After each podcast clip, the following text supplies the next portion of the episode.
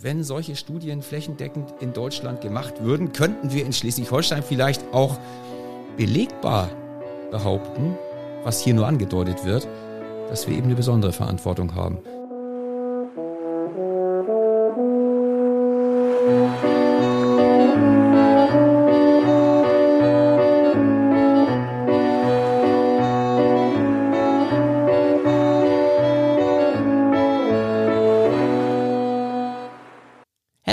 Zu einer neuen Episode von Küstry, Geschichten von der Worterkant. Heute am Mikrofon Karen Brun und Stefan Magnussen.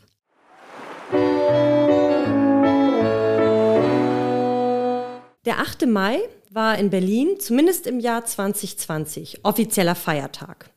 Die Auschwitz-Überlebende Esther Bejarano hatte bereits im Januar 2020 in einem offenen Brief an den Deutschen Bundestag gefordert, dass der 8. Mai als Tag der Niederschlagung des NS-Regimes in der gesamten Bundesrepublik zum offiziellen Feiertag erklärt werde.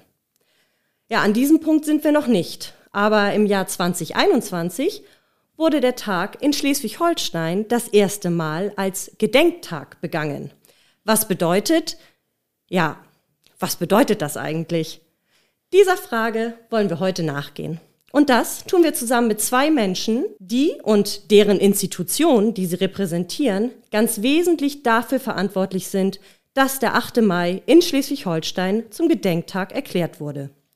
Uta Kirby, Vorstandsvorsitzende der Landesarbeitsgemeinschaft Gedenkstätten und Erinnerungsorte in Schleswig-Holstein und Detlef Krag, stellvertretender Vorsitzender der Gesellschaft für schleswig-holsteinische Geschichte, sind heute bei uns im Podcast zu Gast.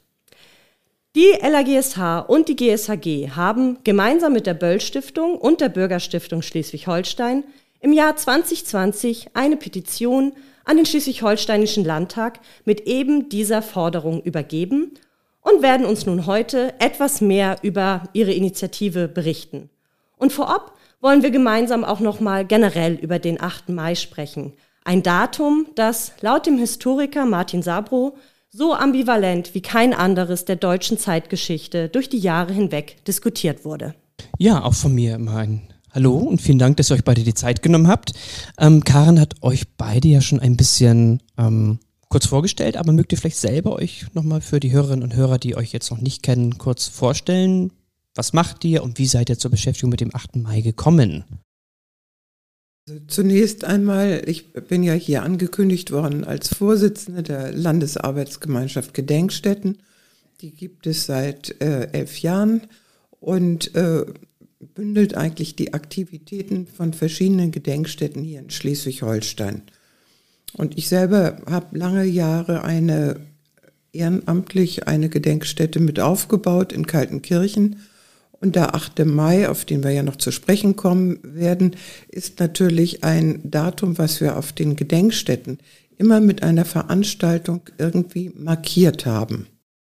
Und mein Name ist Detlef Krag und es wurde schon gesagt, dass ich in unserem Initiativkreis die Gesellschaft für schleswig-holsteinische Geschichte vertrete, die es seit nun fast 200 Jahren gibt und die sich eben nicht nur mit der Geschichte des Mittelalters und der frühen Neuzeit beschäftigt, sondern bis ins 20. und ins 21. Jahrhundert schaut, darauf schaut, wie Geschichte rezipiert wird, wie wir mit Geschichte umgehen. Und da spielt der 8. Mai natürlich als ein Kristallisationspunkt für deutsche, europäische Weltgeschichte, Erinnerungskultur eine ganz wichtige Rolle. Ich kann für mich selbst vielleicht noch sagen, ich bin Latein- und Geschichtslehrer am Gymnasium Schloss Plön. Eine Vorgängereinrichtung dieses Gymnasiums war eine nationalpolitische Erziehungsanstalt während der Nazizeit. Und wenn wir uns mit unserer Schulgeschichte beschäftigen, sei es nun im Laufe des Jahres zu Erinnerungstagen oder auch in Prüfungen etwa oder zu anderen Anlässen, dann spielt die NS-Zeit, dann spielt der Umgang mit der NS-Zeit eine ganz, ganz wichtige Rolle. Ich erinnere mich selber noch als Oberstufenschüler an das Jahr 1985 und die Rede von Richard von Weizsäcker.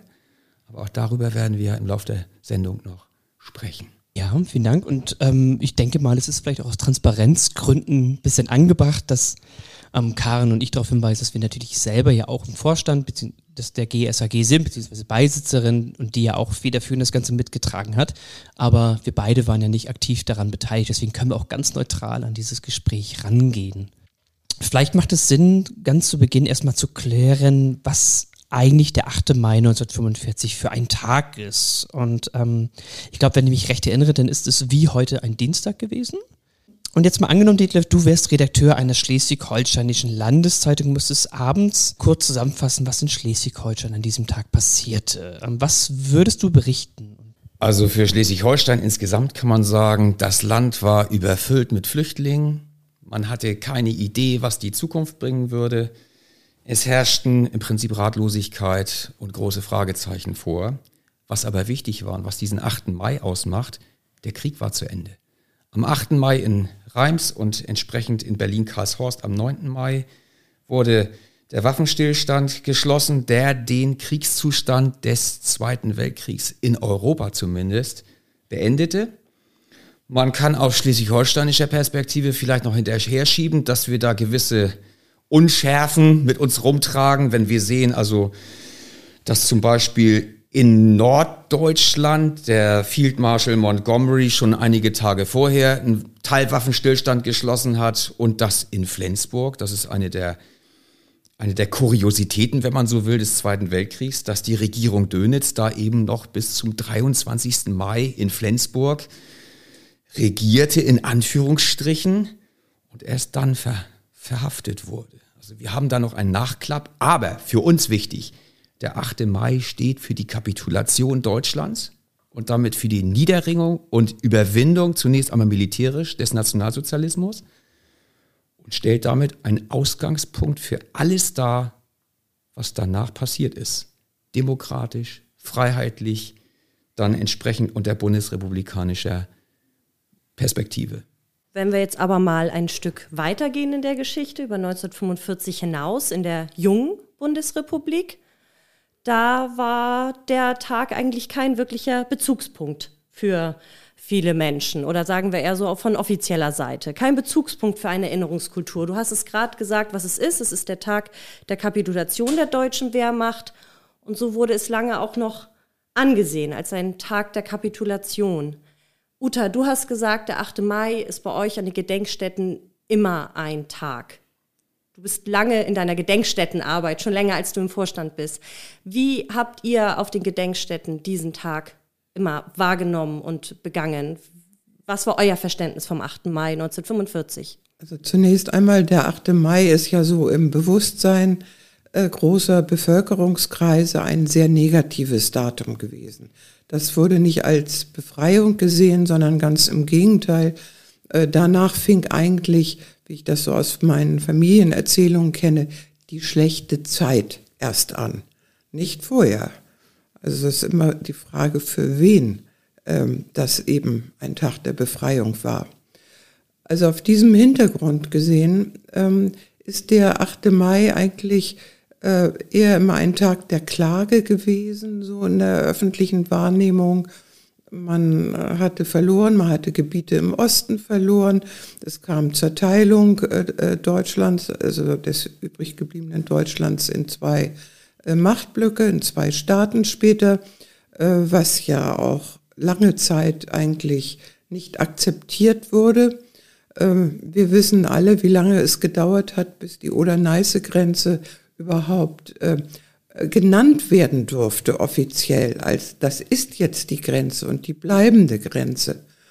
Also das ist ein langer Prozess gewesen und wir haben auf den Gedenkstätten immer versucht, durch Veranstaltungen, äh, je nach Ort, also je nach dem Bezug des Ortes zu dem äh, äh, Geschehen, so darauf hinzuweisen, dass es eben doch ein Tag der Befreiung war, wenn man nämlich äh, die Perspektive auf die Opfer richtet.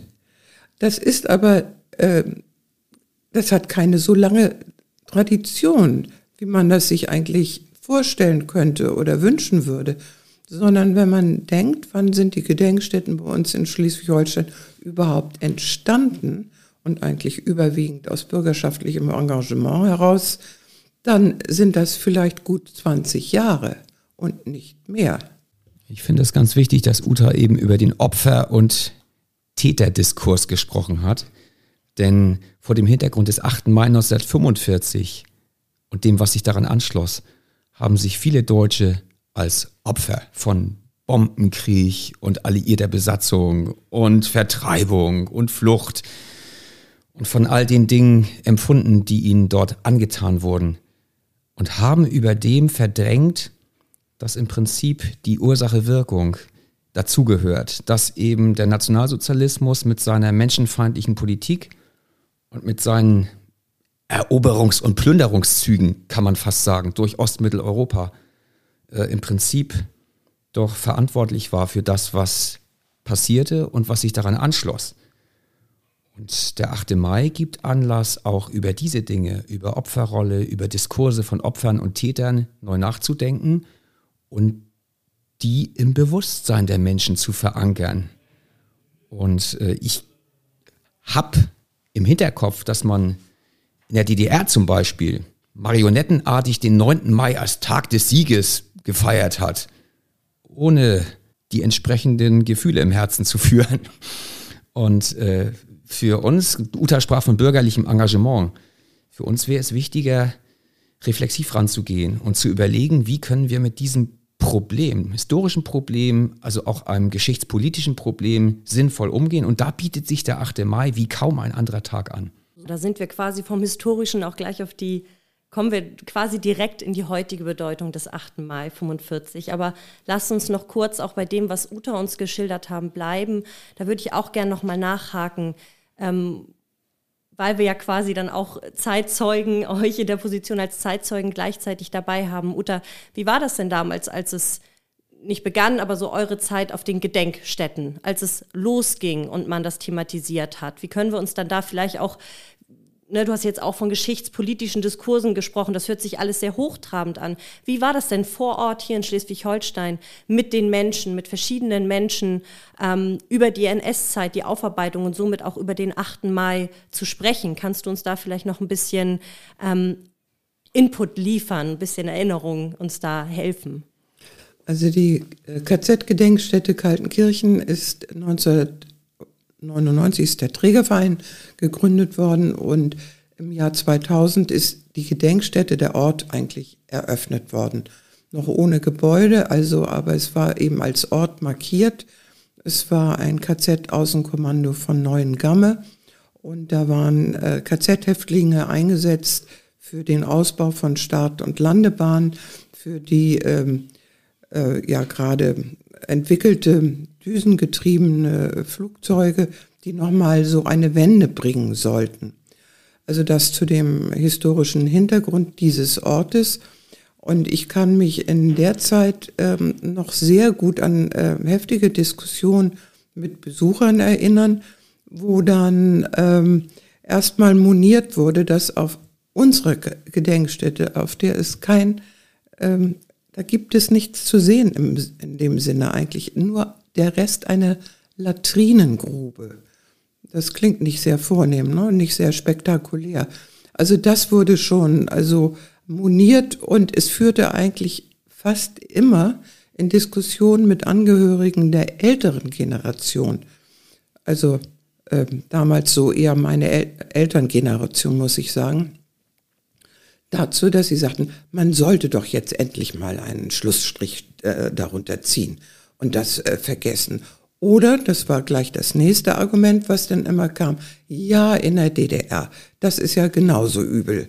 Äh, es war nach 1990 immerhin, aber weil wir gerade als stärkste Opfergruppe Menschen aus den ähm, verschiedenen Ländern der ehemaligen Sowjetunion hatten, dieses ganze äh, Vorurteil, also ich mag das immer kaum sagen, aber das ist ja sehr gängig gewesen, der, in Anführungsstrichen, das slawische Untermensch, das kam, das schwang doch immer sehr deutlich mit.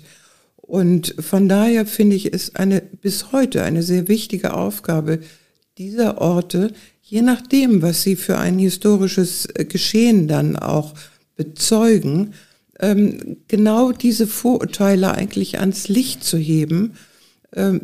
Es ist ähm, ja nicht so, nicht so, dass wie oft angenommen wurde. Also wenn die Besucher kamen, ähm, wurde oft, äh, oder von Schülern wird gefragt, waren hier Juden? Das ist das, was man eigentlich dann erwartet und annimmt. Und da mussten wir erstmal sehr dagegen arbeiten.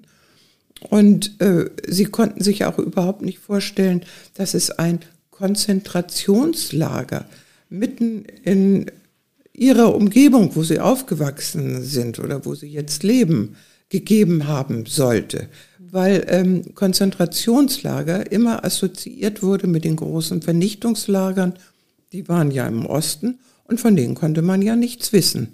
Also das ist die Aufklärungsarbeit, die wir leisten, zu zeigen, das hat sich, das ganze Geschehen hat sich äh, vor Ort hier vor aller Augen auch übrigens äh, abgespielt, denn gerade Kaltenkirchen liegt äh, direkt an der früheren Reichsstraße 4, jetzige Bundesstraße 4. Einen ganz spannenden Punkt hast du ja angesprochen. Also ich sage jetzt nur eine Schlussstrich-Mentalität, die wir ja aus der Geschichtswissenschaft immer natürlich für die 1950er und 60er Jahre für die deutsche Bundesgesellschaft attestieren, die wir ja aber quasi eigentlich bis in die 1990er Jahre noch vorfinden.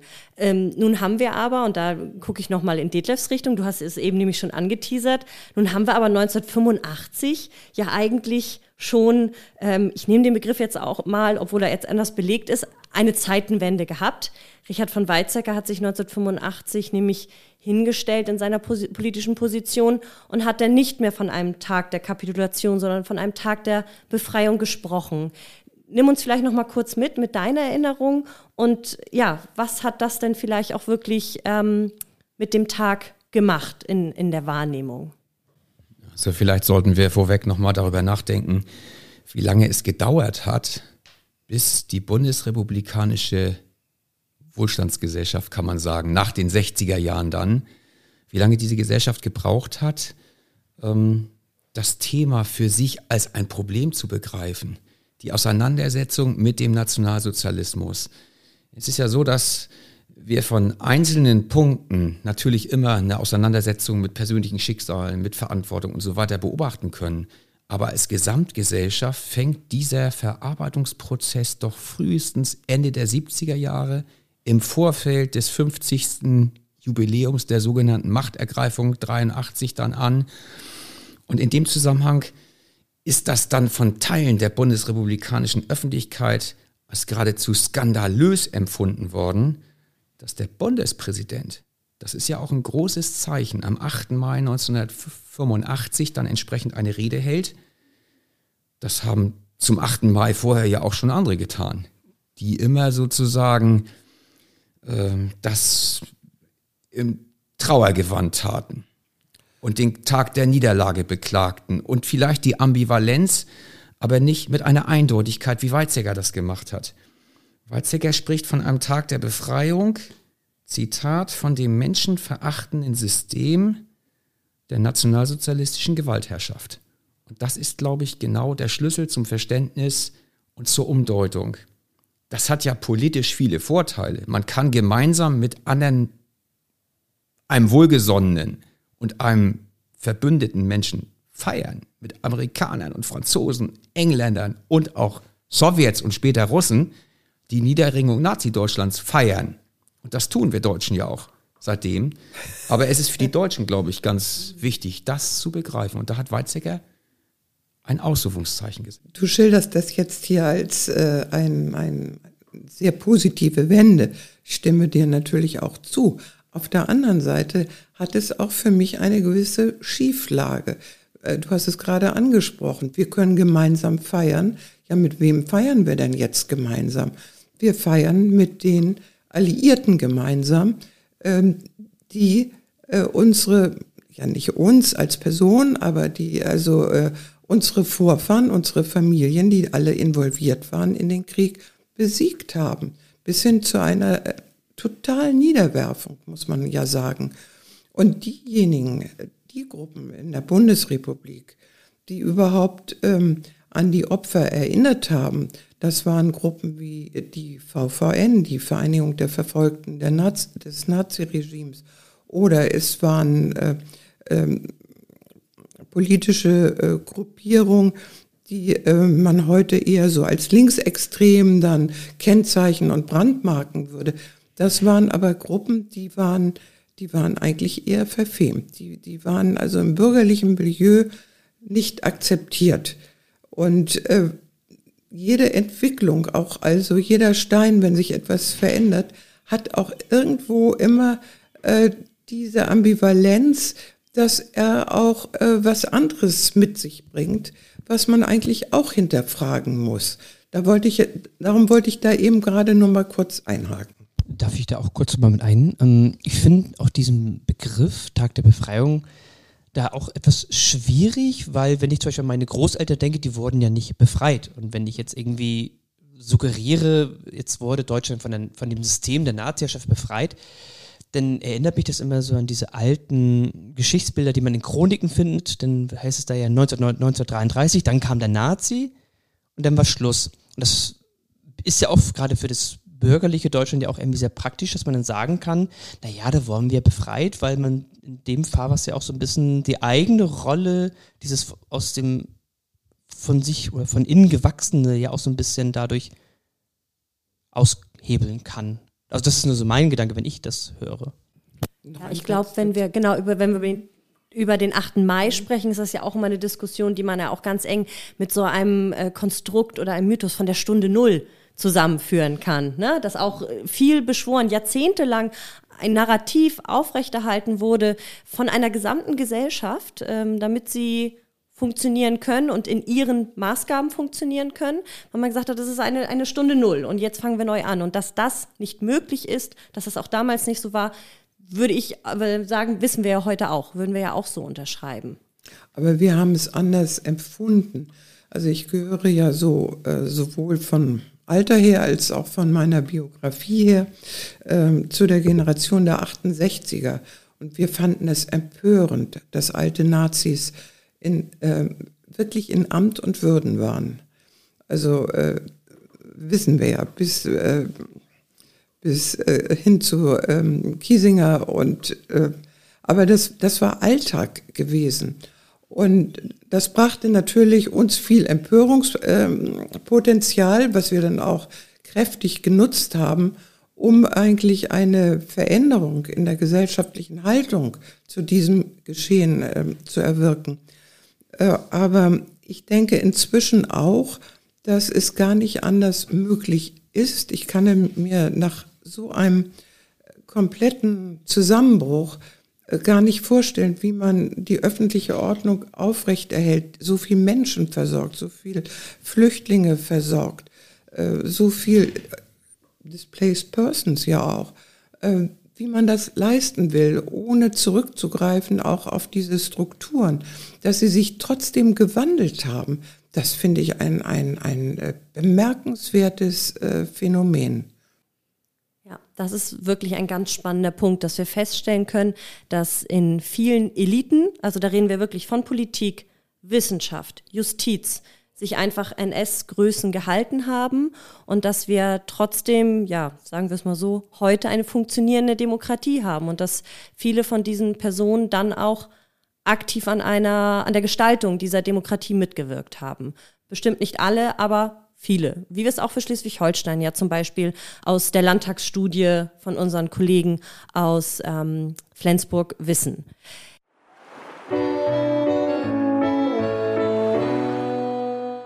Ich nehme jetzt nochmal äh, einen Ball auf, der jetzt quasi äh, doppelt mir von beiden Seiten, nämlich von Detlef und von Uta zugespielt wurde.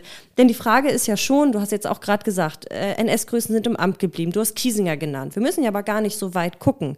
Denn Detlef, du hast es schon gesagt, die Situation 45 in Schleswig-Holstein war ja auch eine katastrophale, desaströse. Wir haben Mürwik, wir haben die sogenannte Rattenlinie Nord. Viele NS-Größen in den letzten Tagen des Krieges sind nicht, wie, wie es vermutet wurde, in die Alpenfestung geflohen, geflohen sondern nach Flensburg-Mürwik. Das heißt, wir hatten ja auch einfach noch viele sehr engagierte ehemalige Nationalsozialisten. Ähm, und es ist dementsprechend auch vielen hier in Schleswig-Holstein gelungen, ihre Karrieren wirklich weiterzuführen, voranzutreiben entweder aus der Illegalität heraus, da möchte ich jetzt nur mal Heide Savade als Stichwort reinwerfen, aber auch ganz legal unter ihrem Namen. Das waren dann Skandale, die sich wirklich erst in den 60ern entfaltet haben. Denken wir vielleicht an Werner Kartell an der Universität Kiel, ein Euthanasiearzt, der hier weiter Kinderarzt wieder sein konnte. Denken wir an Asbach, den Sozialminister, der seine politische Karriere hier fortsetzen konnte. Daher heraus jetzt meine Frage, vielleicht erstmal Detlef. Hat deswegen Schleswig-Holstein eine besondere Verantwortung?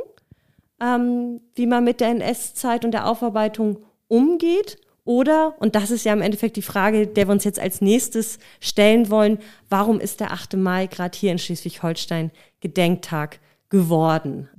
Du darfst doch kurz mal über die Na Antwort nachdenken. Du hast es den Namen Savade genannt. Jetzt musst du auch kurz mal erzählen, wer, wer das war. Ja, da können wir ja quasi nochmal eine, eine eigene Folge machen, aber vielleicht nur ganz, äh, ganz kurz. Werner Heide, ein sehr ähm, profilierter Arzt im NS-Regime, der die Euthanasie vorangetrieben hat, ähm, dann auch nach Kriegsende gefangen genommen wurde. Dem ist es aber gelungen, quasi zu fliehen.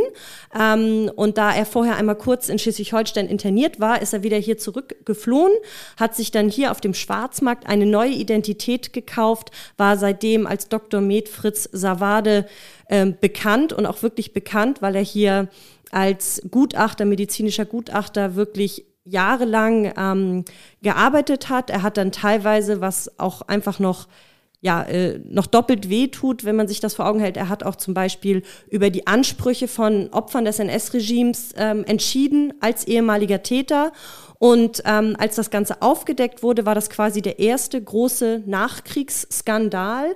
Und richtig skandalös ist eigentlich, dass wir mittlerweile wissen, dass viele Menschen in Schleswig-Holstein aus der Landesregierung, aus der Universität über diese ähm, Persona wussten. Also die wussten, dass sich hinter Fritz Savade Werder Heide ähm, verbirgt ähm, und ähm, haben da aber ja ein, ein, ein Kartell des Schweigens aufgebaut, um diese Person zu schützen. Ähm, es ist dann irgendwann durch einen spannenden Zufall aufgedeckt worden. Werner Heide sollte der Prozess gemacht werden. Er hat sich dem Ganzen durch Suizid entzogen, ist aber nach wie vor einer der deutschen Nachkriegsskandale, wenn es um NS-Größen ähm, geht. Und äh, wie gesagt, wahrscheinlich machen wir noch mal eine eigene Folge dazu. Jetzt hat Detlef aber ganz lange über seine Antwort nachgedacht und hat bestimmt auch was dazu zu sagen. Ich hätte gar nicht lange nachdenken brauchen. Es ist ja so, dass wirklich äh, im Prinzip das Gebiet zu Kriegsende, das von den Alliierten noch nicht besetzt ist, sich zusammenzieht und das wirklich wie in einer Reuse die NS-Verbrecher, die Täter auch sich hier im Norden sammeln und von hier aus dann nach Übersee aufbrechen mit anderen Identitäten oder entsprechend auch im Lande untertauchen, das war eben schon erläutert worden. Hier im Lande dann auch äh, neue Karrieren beginnen. Äh, wir haben gerade im Landesarchiv eine Ausstellung zu sehen bekommen über Herrn Reinefahrt, der als Bürgermeister von Westerland und Landtagsabgeordneter zu einer großen Karriere ansetzte, obwohl er als Schlechter von Warschau dafür verantwortlich war, dass der Warschauer Aufstand niedergeschlagen wurde. Entsprechend äh, vielleicht nicht so großkalibrig, aber in Institutionen, Gerichten, Schulen, Verwaltung, äh, demokratischen Einrichtungen haben wir Menschen, die im Prinzip eine neue Karriere beginnen. Und das ist hier im Land besonders auffällig auf den ersten Blick, weil wir es für viele andere Länder noch gar nicht wissen. Deshalb kommt dieser Studie, die von den Flensburger Historikern ange angeregt und dann entsprechend durchgeführt worden ist, eine so große Bedeutung zu, weil wir hier mal die Vergleichsmöglichkeit haben. Wenn solche Studien flächendeckend in Deutschland gemacht würden, könnten wir in Schleswig-Holstein vielleicht auch belegbar behaupten, was hier nur angedeutet wird, dass wir eben eine besondere Verantwortung haben. Und es ist äh, mitnichten so, dass andere Bundesländer den 8. Mai nicht im Blick hätten. Also Berlin wurde schon erwähnt, nicht? In Mecklenburg-Vorpommern ist das schon einige Jahre früher zum Gedenktag erklärt worden. Aber es ist ja auch immer eine Frage, wer was antritt und anregt. Und ich finde, dass gerade diese Vierheit von Böll-Stiftung, Bürgerstiftung, LAG, also Landesarbeitsgemeinschaft, Gedenkstätten und Gesellschaft für schleswig-holsteinische Geschichte da eine, ich sag mal, eine übergeordnete Verantwortung wahrgenommen hat, indem sie das Thema auf die Tagesordnung gebracht haben und dann wirklich politischen Druck erzeugt haben, muss man wohl sagen, dass der schleswig-holsteinische Landtag entsprechend am 19. Juni 2020 erklärte, dass der 8. Mai hinfort ein Gedenktag sein solle und, das ist vielleicht noch wichtiger, sich dazu bekannte, das auch aktiv umzusetzen. Und das ist eine Situation, mit der wir jetzt umzugehen haben im positiven Sinne. Wir haben da ein Thema gefunden und Verbündete, dieses Thema auch wachzuhalten. Und jetzt die Aufgabe, das bei den Menschen vor Ort anzubringen. Denn da ist es vielfach, glaube ich, noch nicht angekommen. Da hast du den Ball gleich schön weitergespielt, ähm, denn wir wollen uns natürlich auch ein bisschen über die Initiative und über das, die Arbeit der Initiative äh, unterhalten. Ähm, und ich habe gestern Abend versucht, mal den Prozess ein bisschen nachzuvollziehen. Ich habe ein bisschen recherchiert in den Untiefen des Internets. Ähm, und wenn ich das richtig sehe, dann begann die Arbeit, zumindest so kann ich das rekonstruieren, irgendwann im Frühjahr äh, 2020, denn am 22. März des Jahres wurde die Petition erstellt. Und schon am 7. Mai 2020 ähm, konntest du, Uta, die Petition dann ja auch damals schon mit Maske und mit dem gebührenden Abstand, das war ja schon ein bisschen Corona-Zeit, ähm, an den damaligen Landtagspräsidenten Klaus Schlie übergeben. Ähm, noch am selben Tag haben dann alle Fraktionen unter Ausnahme der AfD ihre Unterstützung signalisiert ähm, und schon, wir hörten es ja gerade am 19. Juni, wurde dann offiziell der Gedenktag äh, erklärt. Nüchtern betrachtet, das sind ja im Prinzip gerade einmal knapp drei Monate, war eure Aktion ein großer Erfolg. Oder was würdet ihr dazu sagen? Also zunächst mal äh, ist das Ganze entstanden daher. Ich hatte vorhin ja schon erwähnt, dass die Gedenkstätten immer am 8. Mai versuchen, äh, dieses Datum ins Bewusstsein zu heben. Und nun stand ja der 75. Jahrestag bevor. Und wir haben uns gefragt, ja, da müssen wir doch eigentlich das äh, doch in einer ganz anderen Deutlichkeit und mit, mit äh, noch mehr Nachhall und Nachwirkung äh, eigentlich ähm, auf die Agenda bringen. Also wir haben lange darüber diskutiert und es hat uns immer gestört, dass das kein Gedenktag ist. Man könnte sagen, Mecklenburg-Vorpommern, äh, äh, Sachsen und Thüringen sind Bundesländer, die aber vielleicht auch durch die DDR-Tradition doch näher so daran sind, diesen Tag äh, im Bewusstsein zu haben. Sonst gibt es nur noch Bremen auf äh, westdeutscher Seite. Also wir haben gedacht, wir versuchen das einfach mal. Und äh, wenn man etwas erreichen will, also aus bürgerschaftlichem Engagement heraus, dann erreicht man das nur, wenn man Mitstreiter findet. Und so sind wir dann ähm, auf die Böll Stiftung gekommen, mit der wir ja viel zusammengearbeitet haben schon. Äh, und ähm, verbunden sind wir natürlich auch mit der Bürgerstiftung schleswig-holsteinische Gedenkstätten, so gewissermaßen in Personalunion, weil wir oft so zwei Hüte aufhaben. Und wir waren sehr froh, dass die äh, Gesellschaft für schleswig-holsteinische Geschichte dazu kam. Das gab dem Ganzen noch ein anderes Gewicht. Ähm, und die Vertreter dieser Organisation waren auch diejenigen, die es angeschoben haben, getragen haben. Aber wir haben auch viele, viele andere Organisationen angeschrieben und als Unterstützer gewonnen, bis es so eben zu einer Petition kam. Dann muss man sich überlegen, wie läuft das mit so einer Petition? Wie macht man das? Das sind dann auch so neue Erfahrungen über Change.org und solche äh, Portale dann äh, zu versuchen, eine Öffentlichkeit zusammenzubekommen. Also da steckt sehr viel Vernetzungsarbeit dahinter, viel mehr als man vielleicht nachher sieht. Ähm, das ist dann immer so der Abschluss, wenn man etwas überreicht. Äh, und, äh, aber der, äh, der ganze Vorlauf war sehr viel länger. Ich erinnere mich auch noch an die Überreichung der Petitionsunterschriften. Und ich habe in Erinnerung, dass auch von Seiten des Landtages eine unendliche Sympathie und Offenheit für das Thema da war. Äh, gerade der Landtagspräsident Herr Schlie hat das als sehr, sehr wichtig empfunden, dass wir diese Dinge angestoßen haben und war dankbar, dass das auch von unten getragen wurde. Es war eben nicht von oben befohlen, sondern es wurde von ganz, ganz vielen Menschen im Lande getragen und an die Politik herangetragen. Es war ein Auftrag der Bürgerinnen und Bürger des Landes an die Politik, diese Dinge verantwortlich zu übernehmen. Und die Richtung ist doch allemal gut, wenn wir an bürgerliches Engagement denken. Ja, aber sie muss natürlich auch gefüllt werden. Und äh, wir waren, wir starteten unter nicht so günstigen Umständen. Also du hast es schon erwähnt mit Maske, also Corona. Also große Veranstaltungen waren nicht möglich. Wir haben also diesen Jahrestag eigentlich äh, verpasst. Also, oder nur symbolisch markiert, kann man sagen.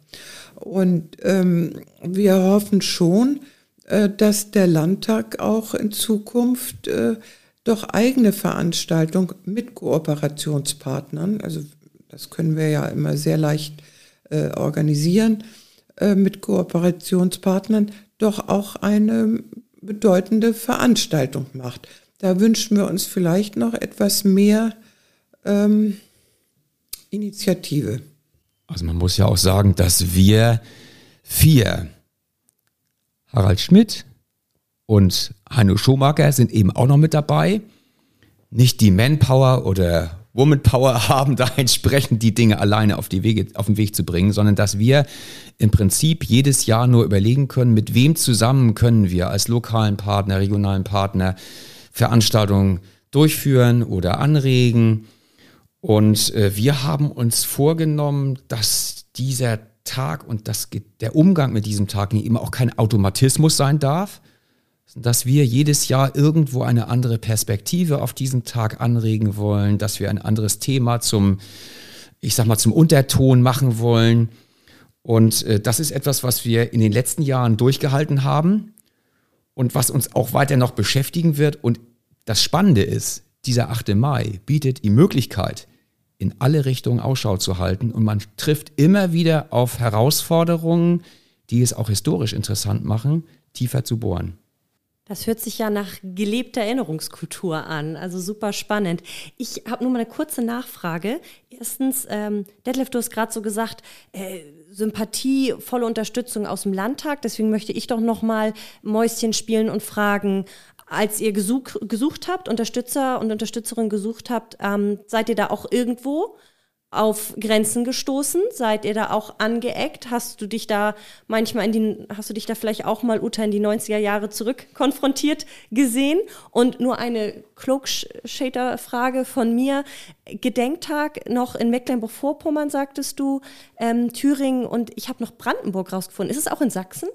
Ich wusste es noch nicht, dass der Gedenktag auch in Sachsen noch ist, dann ist es vielleicht noch einer mehr. Finden wir vielleicht noch mal raus. Aber es ist, es sind, wir, als Schleswig-Holstein, das möchte, möchte ich mal feststellen, ist nicht das erste Bundesland richtig, was den 8. Mai als Gedenktag einführt. Da bin ich richtig, ne? Also es gab, gibt es das schon in Bremen. Mhm. Und ähm, weil es das der 75. Jahrestag war, hatte Berlin dann auch verfügt, dass es richtig ein Gedenktag und Feiertag. Ein Feiertag. Feiertag. Offizieller also, Feiertag. Also ähm, schulfrei. Ja. Das ist wichtig. Für Schüler, ja. Aber äh, wir haben natürlich eigentlich auch ein größeres Ziel gehabt. Äh, ich kann nicht sagen, dass wir wirklich angeeckt sind. Äh, also wir haben Unterstützung von äh, ein, vor allem von einzelnen Abgeordneten der verschiedenen Parteien bekommen, eigentlich auch sehr deutlich, sehr, sehr ermutigend und ermunternd. Aber was wir eigentlich intendiert haben, ist natürlich ein bundesweiter Gedenktag und ähm, es war eigentlich auch so die Vorstellung, im Grunde genommen ist dieser Tag so bedeutend, er müsste eigentlich auch ein gesetzlicher Feiertag sein. Das ist er ja nicht bei uns. Und wir, da wir immer pragmatisch vorgehen, äh, wussten wir, wenn wir das versuchen, wie Esther Bejano das ja äh, versucht hat und mit, mit, mit all dem Nimbus, den sie hat, und sie konnte im, im Bundestag auftreten, äh, das war unrealistisch. Wir bedauern das nach wie vor und finden das schon äh, immerhin einen auch bemerkenswerten Schritt, dass, äh, wie ähm, Detlef vorhin schon äh, zitiert hat, dass sich auch Schleswig-Holstein der Landtag verpflichtet hat, sich dafür einzusetzen, dass es ein bundesweiter Gedenktag ist. Aber ich glaube, wir müssen da immer wieder auch neu aktiv werden und äh, das auch einfordern. Das ist sicher richtig. Aber ich denke, dass dieser Tag auch neben anderen ja seine Berechtigung hat. Also wenn wir an den 27. Januar denken, das Holocaust-Gedenken, wenn wir an den 23. Mai denken, ich meine jetzt nicht Dönitz, sondern das Grundgesetz der Bundesrepublik Deutschland 1949, die, Bundes, die, die äh, Verkündigung des Grundgesetzes. Es gibt ja viele Tage, an denen es Sinn macht, über Geschichte nachzudenken. Aber der 8. Mai ist eben ein ganz besonderer unter diesen Tagen, weil er gerade aus unserer Perspektive eine Grundvoraussetzung dafür schafft, dass wir unter freiheitlich-demokratischen Vorzeichen neu anfangen können.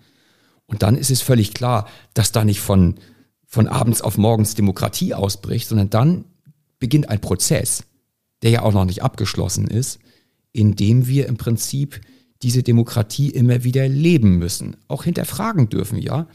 Und das macht sie gerade stark. Und dazu eignet sich dieser 8. Mai. Und genau deshalb haben wir, glaube ich, auch Zuspruch erfahren. Und dass wir Zuspruch erfahren haben, zeigt, dass wir auch schon ein ganz gutes Stück vorangekommen sind auf diesem Weg. Wir haben ja auch mit den ersten äh, zwei Jahren äh, versucht, äh, doch eine gewisse Öffentlichkeit zu erreichen, indem wir mit Schulen zusammengearbeitet haben. Also äh, das war jetzt äh, 2020, wo wir das in äh, Emshorn äh, in Kooperation mit einer Gesamtschule gemacht haben. 2021, ne? Da habt ihr das denn erste Mal? Der Feiertag? War 2021, also 2020 habt ihr die Petition ja eingereicht. Juno wurde entschieden. Ja, ja. ja ich du bin heute recht. hier fürs, ne? Ich für ganz genau ja, Protokoll. Richtig. Ich habe auch so ein bisschen, wie du gemerkt hast, gezögert und musste nochmal überlegen. Also das erste war, dass wir das mit einer Schule zusammen gemacht haben, wobei das Besondere war, dass die Schüler, die Moderatoren waren für eine Podiumsdiskussion, sich sehr gut vorbereitet hatten und sie brachten äh, die Perspektiven aus ihren Familienerzählungen rein. Da waren auch viele Familie, Familien, in denen äh, Flüchtlinge waren. Und im nächsten im Jahr darauf haben wir das Ganze unter einen ganz anderen Titel gestellt, nämlich Deutsch-Dänische Erinnerung und haben das in einer Schule in Flensburg äh, durchgeführt. Dazu, da war ähm, Dazu kann ich vielleicht war, noch was genau, sagen. Du solltest was auch dazu sagen. Ähm, es, war äh, im Jahr 2022 so, dass wir uns verabredet hatten mit der Dubox School in Flensburg, dem dänischen Gymnasium und dem Gymnasium Schloss Plön mit Gruppen von Schülern, also fortgeschrittene Oberstufenschüler, über die dänische und die deutsche Perspektive auf Kriegsende nachzudenken. Und das sind natürlich sehr unterschiedliche Perspektiven. Da gehen Opfer- und Täterrolle durcheinander. Da haben wir die Besatzungszeit Dänemarks, die als sehr schwerwiegend und bedrückend wahrgenommen wird. Und dann den Tag der Befreiung als umso befreiender. Und äh, das Spannende war, wir hatten auch Schüler dabei, die aus ganz anderen Zusammenhängen nach Deutschland gekommen waren. Russlanddeutsche, die Auswandererfamilien angehörten und deren Vorfahren noch auf dem Roten Platz marschiert waren am 9. Mai und da Fahnen geschwenkt hatten, auch als Soldaten, Wehrdienstleistende. Und äh, für die, für die Russlanddeutschen, stellt der, das Kriegsende eben nicht die Befreiung dar. Für die war der Tod Stalins viel wichtiger oder entsprechend äh, Tauwetterphasen in der Sowjetpolitik gegenüber den dann bis nach Kasachstan verbannten Russlanddeutschen oder die Auswanderung in die Bundesrepublik. Äh, so dass sich über diese Dinge ganz unterschiedliche Perspektiven auch auf den 8. Mai ergaben. Und das war unendlich spannend.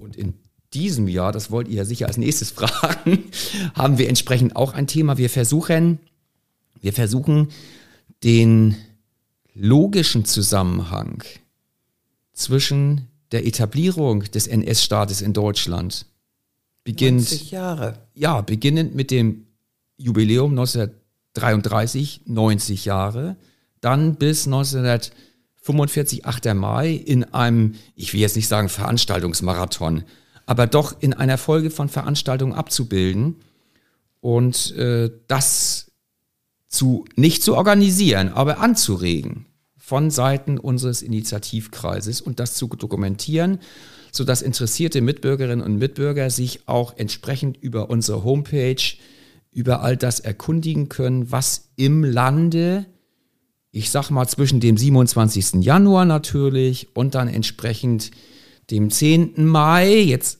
ganz genau den 10. Mai, Bücherverbrennung dann entsprechend ähm, bei uns im Lande stattfindet. Das ist ja eigentlich eine Fortführung dessen auf einem höheren Niveau, was wir in den einzelnen Gedenkstätten seit 20 Jahren versucht haben, äh, immer am 8. Mai zu machen. Und wir haben dafür auch eine äh, Website geschaffen, eine Homepage. Über die Seite der Landesarbeitsgemeinschaft kann das abgerufen werden. Gedenktag 8. Mai Schleswig-Holstein, also die genaue Abkürzung das müsst ihr nachher nochmal einsprechen. Die habe ich nicht so parat. Das notieren wir auch noch in den Show Notes, kein Problem. Wunderbar. Äh, und das hat auch noch einen, einen, einen zusätzlichen Effekt, glaube ich jedenfalls. Wir sammeln nämlich sämtliche Veranstaltungen, die Beiträge. Wenn die uns elektronisch äh, zugesandt werden, können wir sie speichern. Und das wird ein Archiv ergeben ein Archiv zum Gedenktag 8. Mai. Und ich bin sehr gespannt, was in 10 oder 20 Jahren da dann eigentlich alles angewachsen ist und wie man verfolgen kann, wie dieser Prozess, von dem Detlef gesprochen hat, wie der sich jetzt weiterentwickelt hat und weiterentwickeln wird. Ich denke, dass wir dabei aber auch bescheiden bleiben. Also wir wollen weder von oben verordnen, noch können wir die Organisation selber leisten, sondern wir regen an. Und wir versuchen, Dinge zu vermitteln. Und äh, das ist äh, letztlich das, was der Arbeit, der Arbeitskreis, die, der Initiativkreis zu leisten vermag. Aber es ist ja schon so viel zustande gekommen. Das ist ganz erstaunlich in dieser kurzen Zeit. Ja, und ihr habt jetzt auch schon, du hast ja gerade gesagt, 27. Januar. Ein paar Sachen habt ihr ja auch dieses Jahr schon durchgeführt. Und wie ist so dein Eindruck, Detlef?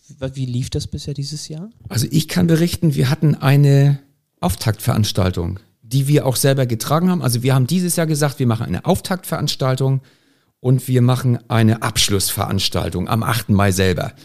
Und den Auftakt, der sozusagen ein verzögerter Auftakt war, weil am 27. Januar natürlich auch schon Veranstaltungen stattgefunden haben. Wir haben im Willy Brandt Haus in Lübeck eine Veranstaltung durchgeführt zu 90 Jahren sogenannter Machtergreifung. Und das Schöne war, dass das Willy Brandt-Haus dreifach ausgebucht war.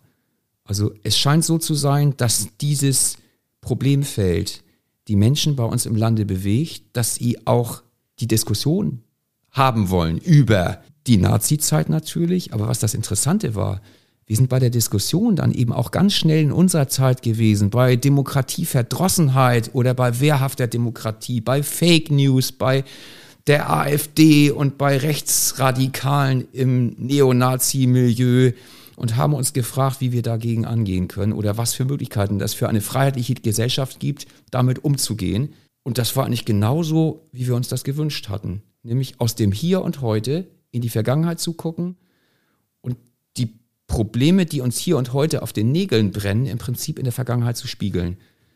Und äh, wir hoffen, dass wir das genau in dem Sinne auch unter dem Stichwort 8. Mai auch für die Zukunft fortsetzen können. Also sind wir quasi auch schon bei unserem letzten Punkt, nämlich dem sogenannten Werbeblock, habe ich es für mich selbst genannt, angelangt. Wir wissen jetzt, ihr habt eine Webseite, ähm, auf der ihr, und das finde ich halt auch ganz wichtig, du hast es mehrmals betont, nicht eure Veranstaltung, sondern alle Veranstaltungen im Bundesland, die zum Stichwort, Stichwort 8. Mai, finde ich, ist, kann man sich auch schön merken, äh, stattfinden. Das heißt, ihr macht ja auch unglaublich viel für die Sichtbarkeit einfach von vielen Leuten, die halt was machen wollen zu diesem Thema. Das finde ich ganz toll. Ihr habt die Homepage. Man kann ähm, Beiträge dann auch bei euch einreichen. Es wird ein Archiv entstehen, super spannend. Ihr habt die Auftaktveranstaltung. Gibt es auch noch eine Möglichkeit, äh, mit euch in Kontakt zu treten, Detlef? Wie, was, was kann man da machen? Also ich weiß jetzt nicht, wie ihr den Werbeblock organisiert habt, aber wir haben natürlich eine Homepage, die nennt sich sinnigerweise achter-mai-sh.de. Wenn man 8. Mai googelt, kommt man auch dahin. Und wir haben eine E-Mail-Adresse, unter der Kontakt zu uns gesucht werden kann. Da können Informationen zugeliefert werden, die wir dann wiederum aufs Portal heben. Unter info at 8-mai-sh.de und da kann man uns jederzeit kurzfristig erreichen. Wir freuen uns über alle, die, die mitwirken an unserem großen Projekt. Auftaktveranstaltung haben wir gehört in Lübeck. Was können wir zum Ende erwarten? Also wie sieht der 8. Mai 2023 in Schleswig-Holstein aus? Nochmal für alle, kein schulfrei, weil nicht offizieller Feiertag, aber offizieller Gedenktag.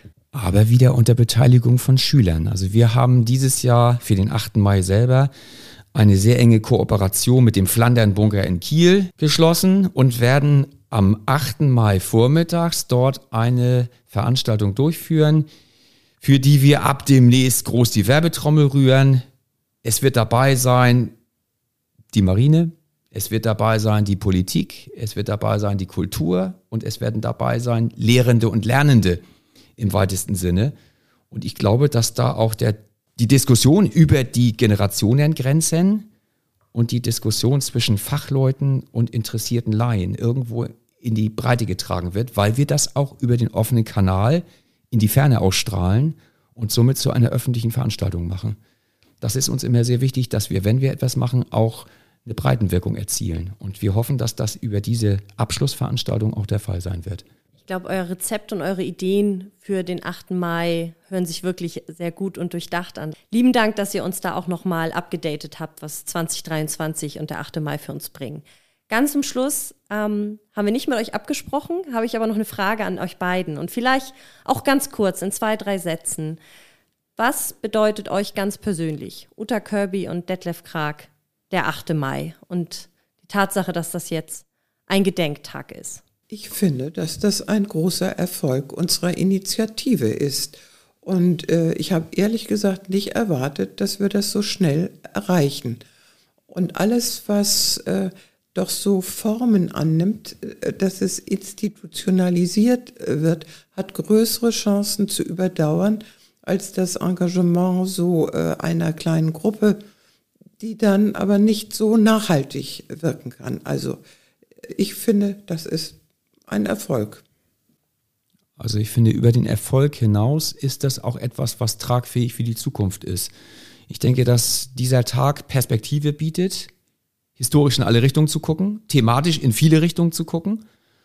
Und ich glaube, dass er symbolisch, also für Kriegsende, Neubeginn, Chancen, Befreiung steht und deshalb eben auch etwas Griffiges ist, mit dem man, mit dem man didaktisch in der Schule was anfangen kann, und auch von Seiten einer Geschichtspolitik oder überhaupt einer Gedenkstättenpolitik auch sehr, sehr viel erreichen kann. Insofern hätte man sich eigentlich gar nichts Besseres ausdenken können als den 8. Mai. Noch ein Satz anfügen darf. Es kriegt ja im Moment eine nicht gewünschte, muss ich sagen, äh, Aktualität durch den Ukraine-Krieg weil natürlich auch an uns herangetragen wird auf Gedenkstätten oder auch äh, in Schulen, wie kann man sich überhaupt ein Ende von diesen kriegerischen, mörderischen Auseinandersetzungen vorstellen und was kommt dann?